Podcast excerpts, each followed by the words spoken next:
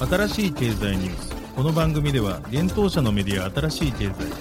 ブロックチェーン仮想通貨フィンテックに関する日々のニュース解説を平日毎日音声コンテンツでお届けしています。そして新しい経済ではブロックチェーン仮想通貨に関するニュース解説記事やインタビュー記事学習記事などのたくさんのコンテンツを掲載しております。ぜひ新しいひらがな経済漢字で検索してメディアもチェックしてください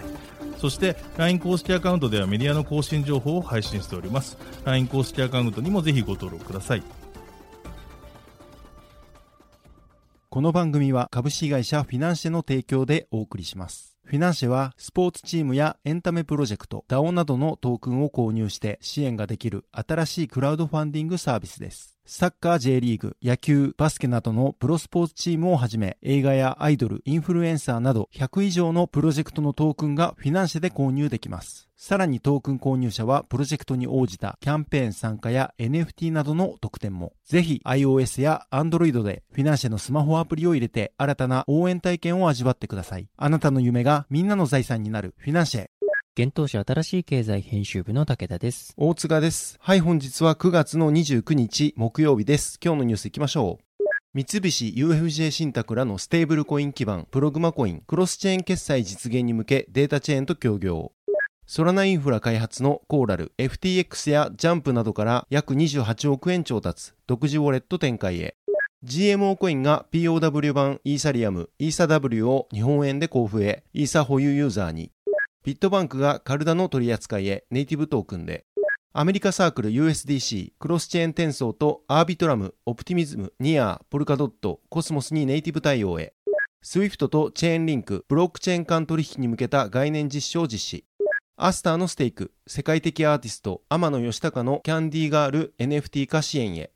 日本初 DeFi 保険、インシュアダオ、ステーブルコインの depeg に対応する商品ローンチ。クリプト .com フランスで暗号資産事業者の認可取得。バイナンス南アフリカで先物取引の提供再開。FTX グローバルラップドアクセラー取扱いへ。クラーケングローバルにコイン98、ギャラクス、ロケットプール、スターゲートファイナンス、シナプス上場へ。見届ける畜産×食育の球根和牛プロジェクト、フィナンシェでトークン発行。一つ目のニュースいきます。三菱 UFJ 信託らのステーブルコイン基盤、プログマコイン、クロスチェーン決済実現に向けデータチェーンと協業というニュースです。ステーブルコインの発行管理基盤、プログマコインが複数のセキュリティトークン、証券トークン基盤とのクロスチェーン実現に向けた技術検証を開始します。三菱 UFJ 信託銀行が9月29日に発表しました。なお、プログマコインはブロックチェーンと受益証券発行信託スキームを組み合わせたステーブルコインで、1プログマコインイコール1円に相当するように設計されています。また、プログマはブロックチェーンを活用した独自のデジタル証券発行管理プラットフォームであり、エンタープライズ向けブロックチェーンコルダが技術基盤に採用されています。今後のクロスチェーン技術に関する取り組みとしては、まず関わる机上検証を行い、実装方式案を策定するとともに、業界横断的な技術検証計画を取りまとめ、データチェーンとの技術提携の上、10月より共同で検証を開始するとのことです。データチェーンのリリースによれば、プログマ上の DVP、デリバリー vs ペイメント決済は2023年に商用化予定であり、また異なるブロックチェーン基盤間のクロスチェーン決済についても、今回の実証実験を皮切りに、2024年までの商用化を目指していくとしています。また2023年の改正資金決済法施行を踏まえたリリースを目標としているステーブルコイン発行管理基盤のプログマコイン1.0初回スコープについては、すでに要件を整理し、業務フロー、データフロー案を策定したとのことです。そして10月より実装フェーズに移行し、システム化に向け各種フローにについて各社との合意形成を行っていくとのことです。合わせて三菱 UFJ 信託銀行は同行が主催するデジタルアセット共創コンソーシアム、略称 DCC 会員企業数134社の中で2022年4月に設置した資金決済ワーキンググループの検討状況を中間報告書で発表しました。プログマ内の RTGS 即時グロス決済スキーム及び契約構成と法的論点については、ステーブルコインは個人を含むエンドユーザーがステーブルコイン残高を直接保有しないホールセール型と、エンドユーザーがステーブルコイン残高を直接保有するリテール型に大別されるとし、まずはセキュリティトークンのセカンダリ取引の決済効率化が必須目標であり、当該ユースケースでは、金商業者間決済のステーブルコイン利用のみで要件を充足するため、ホールセールを実装する。複数金賞業者を委託者兼受益者とする受益証券発行信託を銘柄別に蘇生し、資金決済法上の電子決済手段ステーブルコインとして特定信託受益権を発行すると説明されています。また、クロスチェーンの RTGS の技術検証については、必要な技術検証内容の策定に向けて、基準検証によりクロスチェーン実装方式の手腕を定めました。チェーン間の接続認証方式として API 方式、相互認証方式の TTP 方式、HTLC 方式、リレー方式で比較し、拡張性制約や一定のケースにおける取りはぐれを回避すべく、リレー方式を主案としたとし、リレー方式のアーキテクチャとして IBC プロトコル活用が望ましい前提で、実装方式である直接検証型、プロキシ型、ブロックチェーン上、プロキシ型 T 上で比較し、拡張性とセキュリティ性能面からプロキシ型 T 上を手腕とした後と説明されております。また、コルダにおける実装方式としてトランザクションの正当性を担保するためのバリデータを導入するとともに、コルダ側のロック、アンロックをアトミックの処理を実現すべく、 encumbrance 機構、トランザクション消費条件の任意追加を活用するとしています。ちなみに三菱 UFJ 信託銀行は東京ドームとともに NFT の技術を用いて株主優待権の特典や特定のアセットやサービスに関する利用権や会員権といった権利をトークンとして発行する取り組みを7月29日に開始しています。この際に東京ドームが発行したトークンは東京ドームホテルと東京ドーム天然温泉スパラクーワに関するものであり、トークン保有者は東京ドームホテルのスイートルームに贅沢ステイ、夕食付き宿泊プランを特別優待価格約60%で利用できることになっています。新しい経済編集部は三菱 UFJ 信託銀行デジタル企画部デジタルアセット事業室のプロダクトマネージャー斉藤氏へ取材を行いました。クロスチェーン対応はそのアセットの収益性もしくは流動性の向上など具体的にどのような狙いがあるのでしょうか。ブロックチェーンに関する言説は様々ですが、3つの確かな事実があります。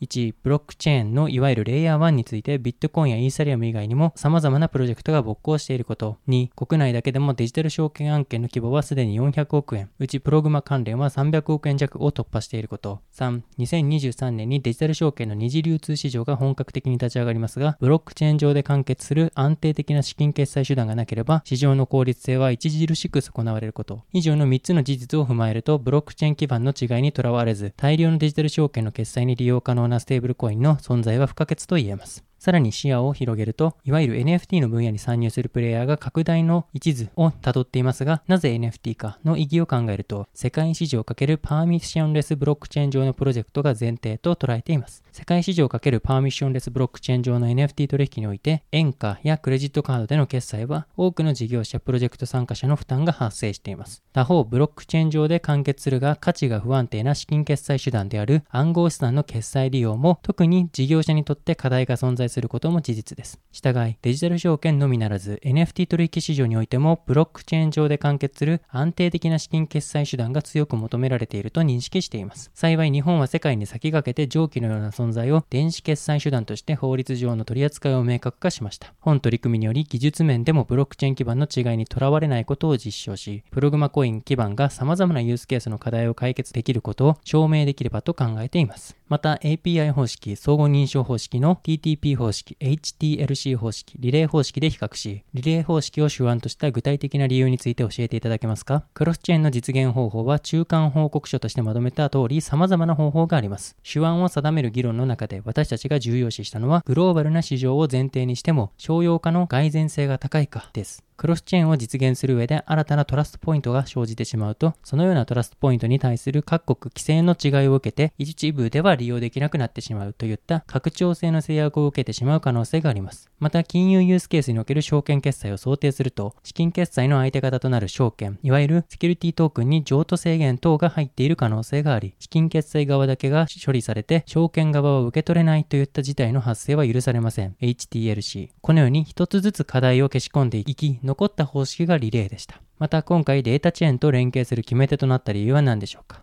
少なくともプログマコイン基盤の金融ユースケース利用においては IBC プロトコルの利用が適合的と考えています。データチェーン様は IBC を前提としたクロスフレームワークを提供しているだけでなく、もっとプリミティブなところでマルチチェーンの世界観として同じ未来を見ていると感じ、ワーキンググループにお声掛けした経緯です。今後の具体的な方針について説明していただけますか？プログマとしてはクロスチェーンとマルチチェーンに対応していきます。現在のプログマは DLT 層をパーミッションド型ブロックチェーンとして構築しています。プログマの DLT 層を既存のものとしたまま他のブロックチェーン上のアセットとの相互交換を実現していくのがクロスチェーン対応で、その一歩が今回の取り組みです。2023年3月に今回の取り組みを踏まえた結果を取りまとめ、資金決済ワーキンググループとして再度報告書を公表します。DLT 層としてパーミッションレスブロックチェーンにも拡張するのがマルチチェーン対応です。ユースケースによってはこちらの方がよりお客様の顧客体験が向上する可能性があると考えており、ステーブルコインをめぐる規制の考え方にうまく align するよう並行して検討していきたいと考えております。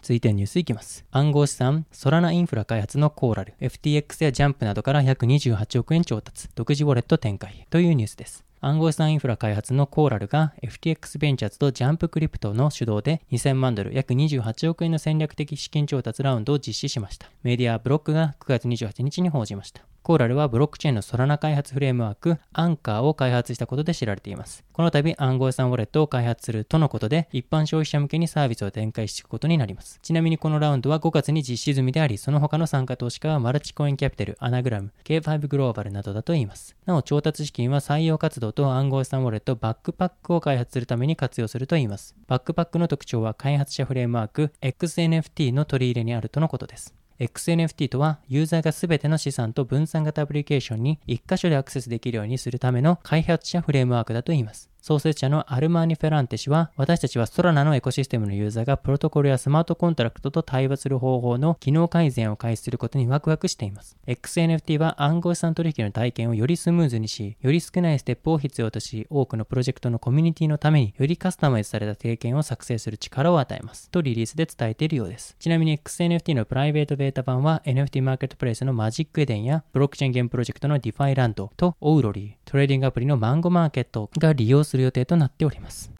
続いてのニュースは GMO コインがイーサ W を日本円で交付へというニュースです。国内暗号資産取引所 GMO コインがイーサ POW のトークンイーサ W の相当額を日本円で交付することを9月28日に発表しました。対象となるのは9月15日に GMO コインでイーサを保有していたユーザーです。貸し暗号資産サービスに貸し出しているイーサも対象となります。交付日は9月30日で、基準価格は1イーサ W イコール1301円、日本円の小数点以下は切り捨てになるということです。なお、コインマーケットキャップによると、記事執筆時点9月29日18時半のイーサ W の価格は1506.87円となっています。イーサ POW は9月15日に実行されたイーサリアムメインネットの大型アップグレード、マージ後に発生したブロックチェーンです。マージによりイーサリアムのコンセンサスアルゴリズムが POW から POS に移行し、残存した POW チェーンが分岐され、イーサリアム POW が始動しました。このイーサリアム POW 始動により、イーサリアム保有者に対し、保有イーサと同数のイーサ W がエアドロップ配布されていました。メタマスクなどの暗号資産ウォレットにイーサを保有していたユーザーは、イーサ W をそのまま入手できていますが、中央集権取引所を介してイーサを保有するユーザーについては、取引所がイーサ W を受け取っているため、イーサ W が取得できるかは取引所の判断に委ねられていました。GMO コインは今回の判断について、同社の計画されたハードフォーク及び新規暗号資産への投資対応指針に基づき行うとしています。同方針では、現物、今回ではイーサを保有するユーザーには、新規暗号資産の付与もしくは新規暗号資産相当額の金銭を交付するとしていますが、今回は後者の判断となり、イーサ W は日本円で交付されることになりました。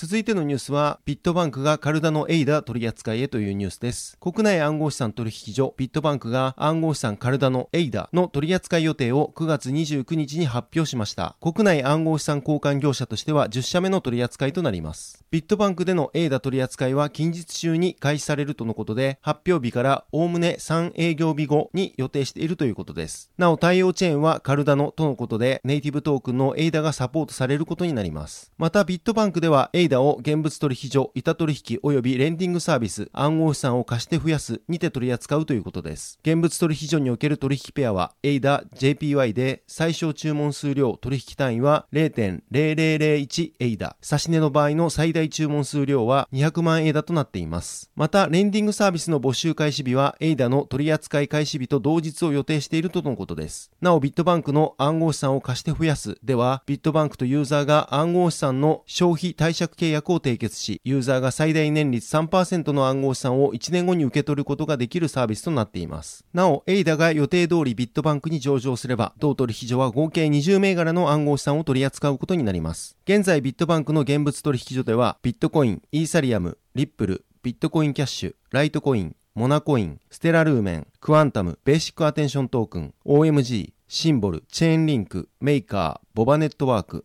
エンジンコイン、ポリゴン、ポルカドット、同時コイン、アスターの取引が行われています。なおその他にもフレア、FLR の取り扱い予定も発表されており、現在上場待ちの状況です。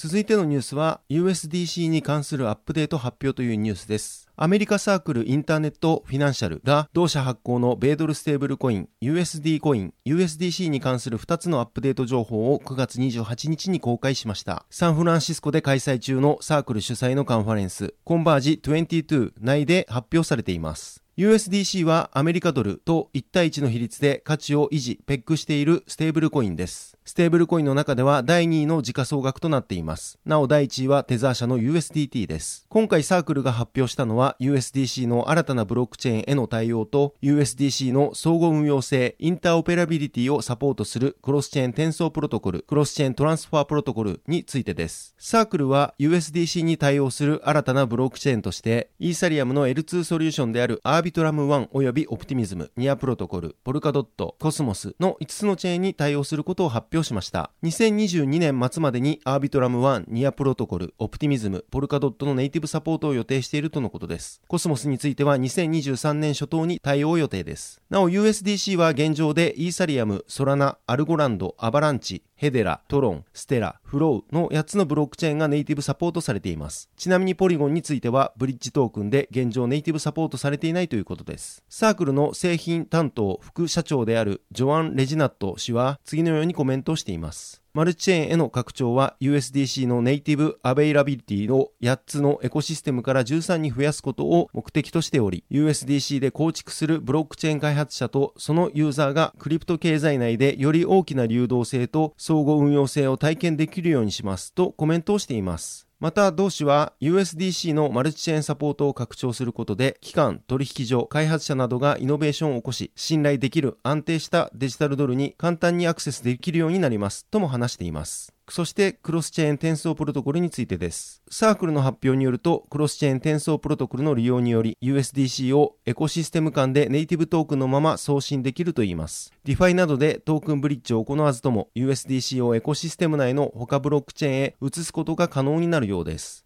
同社は同プロトコルにより USDC の流動性及びトークンブリッジによりロックされる資産についての断片化を抑制するとしています。また、ウォレットやペイメントアプリ、ブリッジプロトコル、金融サービスツールの開発者は、クロスチェーン転送プロトコルにより、シンプルなユーザー体験を提供できるようになり、資本効率を最大化できると説明されています。なお、クロスチェーン転送プロトコルは、今年後半にイーサリアムとアバランチの両メインネットで稼働する予定ということです。続いてのニュースいきます。SWIFT とチェーンリンク、ブロックチェーン間取引に向けた概念実証実施というニュースです。国際銀行間ネットワークシステムを提供する SWIFT が分散型オラクルネットワークを提供するチェーンリンクと提携し、クロスチェーンプロトコルの概念実証を進めていることを9月28日に発表しました。SWIFT は銀行間取引をブロックチェーンに拡張することを目指し、チェーンリンクと概念実証に取り組んでいるとのことです。具体的にはチェーンリンクのクロスチェーン相互接続プロトコル CCIP を実装することにより、SWIFT 上からブロックチェーンのトークン転送を指示できるようにするといいます。今回の提携は水曜日に行われたスマートコン2022カンファレンスにて発表されました。この取り組みについてチェーンリンクの共同創業者であるセルゲイ・ナザロフ氏は次のにコメントをしています。多数の期間の間でトークンが転送できるようになることにより、資本市場におけるブロックチェーンの適用が促進され、市場により大きな利益をもたらすでしょう。また、SWIFT の戦略責任者であるジョナサン・エレンフェルド・ソレ氏は次のにコメントをしています。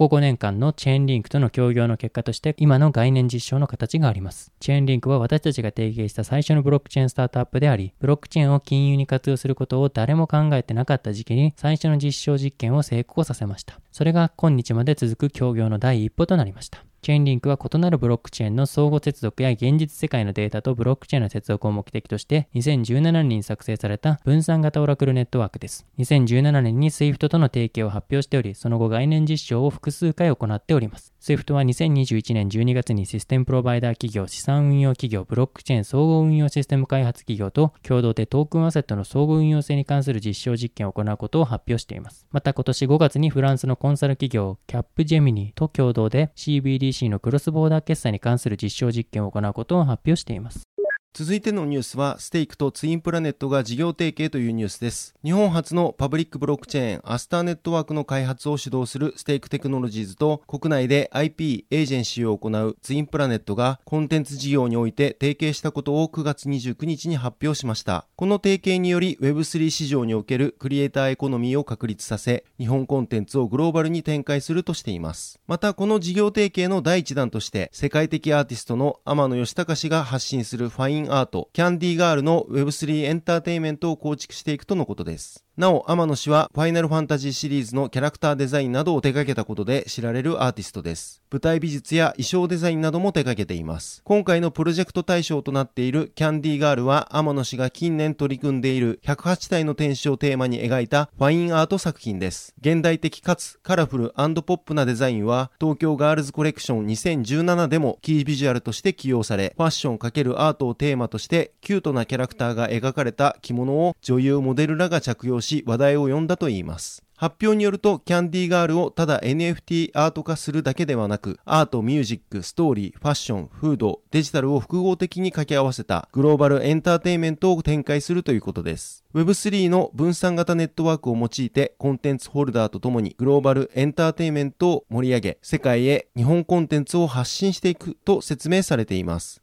アスターネットワークは今年6月に国内企業を集めたコンソーシアム組織アスタージャパンラボを設立し参加企業を募っています。アスターはこのコンソーシアムを11月末より本格的に稼働し日本エコシステムの拡大をしていくと発表しています。また、アスターネットワークのネイティブトークンアスターは9月26日に国内暗号資産取引所ビットバンクに上場し、日本国内でも取引が可能になりました。これにより、アスターエコシステムへの国内利用者の拡大のほか、企業や開発者などの参入事例が増えることが見込まれています。なお、ステークテクノロジーズの CEO は日本人起業家の渡辺壮太氏が務めています。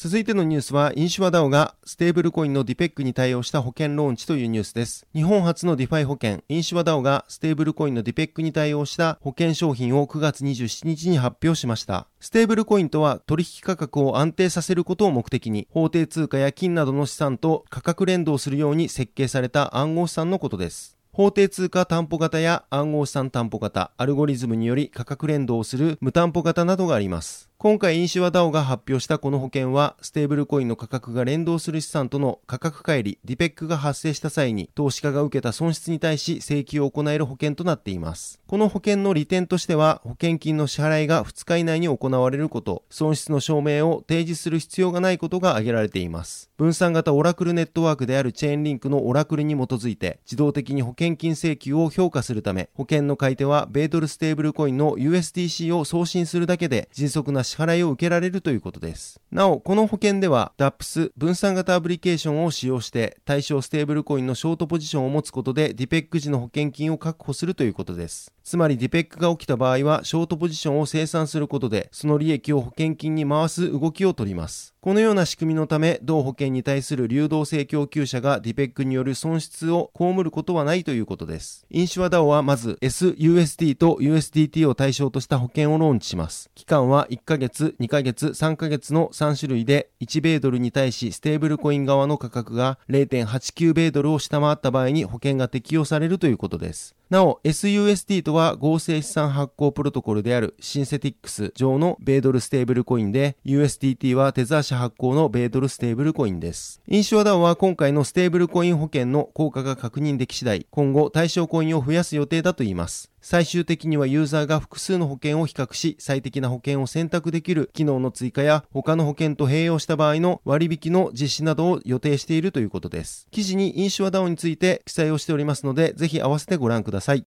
続いてのニュースは、クリプト .com がフランスで DASP として登録というニュースです。海外暗号資産取引所、クリプト .com がフランスでデジタル資産サービスプロバイダー DASP として同国金融庁に登録されたことを9月28日に発表しました。この登録はフランスの銀行保険監督機関である ACPR により認可されたもので、これによりクリプト .com はフランスの居住者に対し、現地の規制に準拠した一連の商品サービスが提供できるようになりました。なお同社はこの3ヶ月で多くの各国規制当局からの事業者ライセンスの取得を進めています。6月にはドバイ仮想資産規制局から暗号資産ライセンスの仮承認、シンガポール金融管理局から主要決済機関ライセンスの基本承認を受け、7月にはイタリアの規制当局 OAM によるサービス提供の承認、キプロスの証券取引委員会からの承認を得ており、そして8月8日には韓国での電子金融取引法及び仮想資産サービスプロバイダー登録、8月11日にはケイマン諸島金融管理局の規制認定、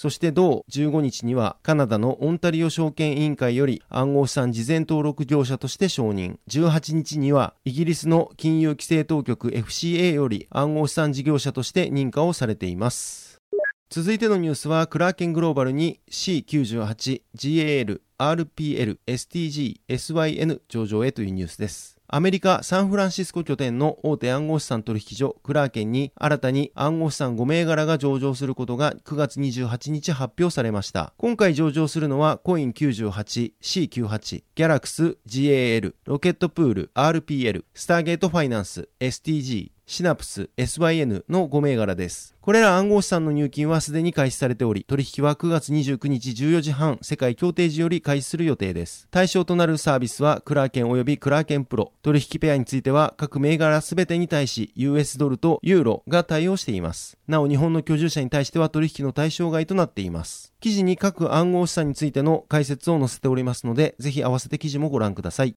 続いてのニュースいきます。バイナンス南アフリカで先物取引の提供再開というニュースです。大手暗号資産取引所バイナンスが南アフリカにおける先物取引サービス提供を再開することを9月26日に発表しました。発表によると南アフリカの有資格ユーザー向けに同日8時より再開されています。バイナンスは昨年9月南アフリカの金融規制当局である金融高度監視機構 FSCA から南アフリカで金融アドバイスや仲介サービスを提供する権限がないとし警告リストに追加されていました。それを受けてか、今年1月には同国での現物取引以外のサービスを停止していました。なお、今回のサービス再開は、2002年に南アフリカで金融サービスプロバイダーとして認可されている 5West との契約により実現したといいます。ただし、提供される銘柄や仕様については、バイナンスが以前南アフリカで提供していた先物取引から変更されておらず、サービスの提供方法のみが変更されたとのことです。バイナンスは昨年6月頃より、欧州やアジアなどの各国規制当局より警告を受け、現地の規制を遵守するとしてサービスを終了するなどの措置を行っていました。その後バイナンスはバーレーンやタイ、ドバイ、プエルトリコ、フランス、イタリア、スペインなどの規制当局から暗号資産に関連したサービス提供のライセンス取得を進めています。また、バイナンスは日本市場への参入に向けた検討を進めていることが26日に報じられております。